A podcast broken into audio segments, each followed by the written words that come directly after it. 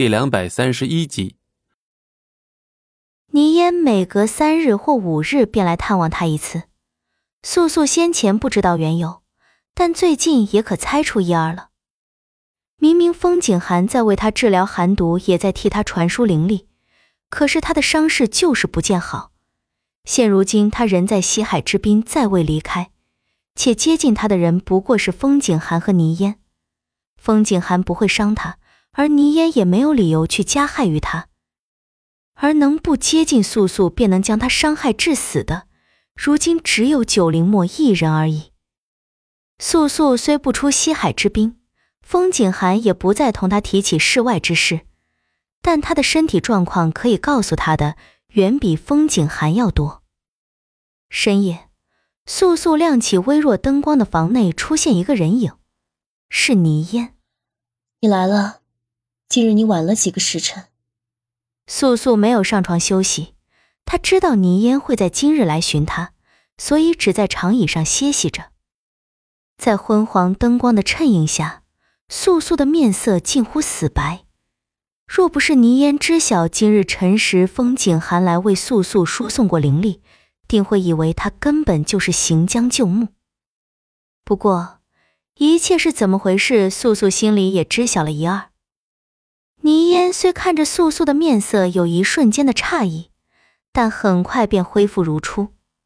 他走进长椅上的素素几分，看着她散在两肩长而白的发，眼中闪过一丝柔光，顿时语气柔软了些：“你虽然足不出户，但却已知晓了我在你身上做的事。”倪烟与素素对视，她的眸子明亮带有神采，而素素。她的眼眸是那样冷清无望。倪烟像是自嘲般笑笑，在素素跟前的椅上坐下，开口：“果然，你还是比我适合担起巫女这份责任。可惜。”素素知道倪烟想表达的是什么，也知道她的话语中并没有什么恶意，只是淡淡一勾唇角，开口：“与你相比，我更为自私。”这样的我，又如何能肩负整个巫族的兴亡？倪烟比素素年长，可一日又一日的磨难，让素素的内心早已沧桑。倪烟顿时想起以前那个红颜灵重的小女孩，她总是缠着倪烟，教她如何快速提高灵力。她说她想让她的师尊开心。那时候的倪烟多么无情，而那时候的素素又是多么美好。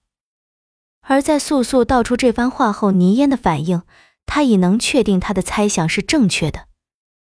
历来巫族的新巫女接任都会在前一任巫女逝世的基础上，可倪烟的接任却不是这样。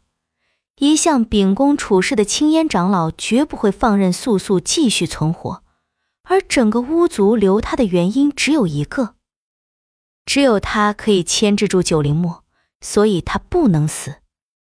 素素一下想到以前风景寒经常告诉他的一句话，他对他说：“绝对不能死。”那时候，他把这句话看得比性命还重要。无论他有多么绝望，他都不会失去意识，不会让自己死去。那时候，他是为了风景寒而活。如今，他肩负整个天下的存亡，为了牵制住女魔头九灵墨，他依旧是不能死。不管是有多么绝望，多么茫然，他的性命始终不是他的，他从来都不是为自己而活。但，最可悲的是，他早就已经在无数次的失去中学会了不再反抗。在龙当死后，他何尝不想就此了断？可是他却不能，不能再像一年前在断崖下那般自私，将整个天下置于不顾。他还不能死，他知道的，至少要等到五族找到重新封印九灵墨的方法。在此之前，他要活着。尽管龙当已经不可能来取他性命，可是这一次，他想为了天下而活一次。若此刻身负如此重任的那个人是龙当，想必他也会这样做的吧。所以，他会活着。本集播讲完毕，感谢您的收听。我们精彩继续。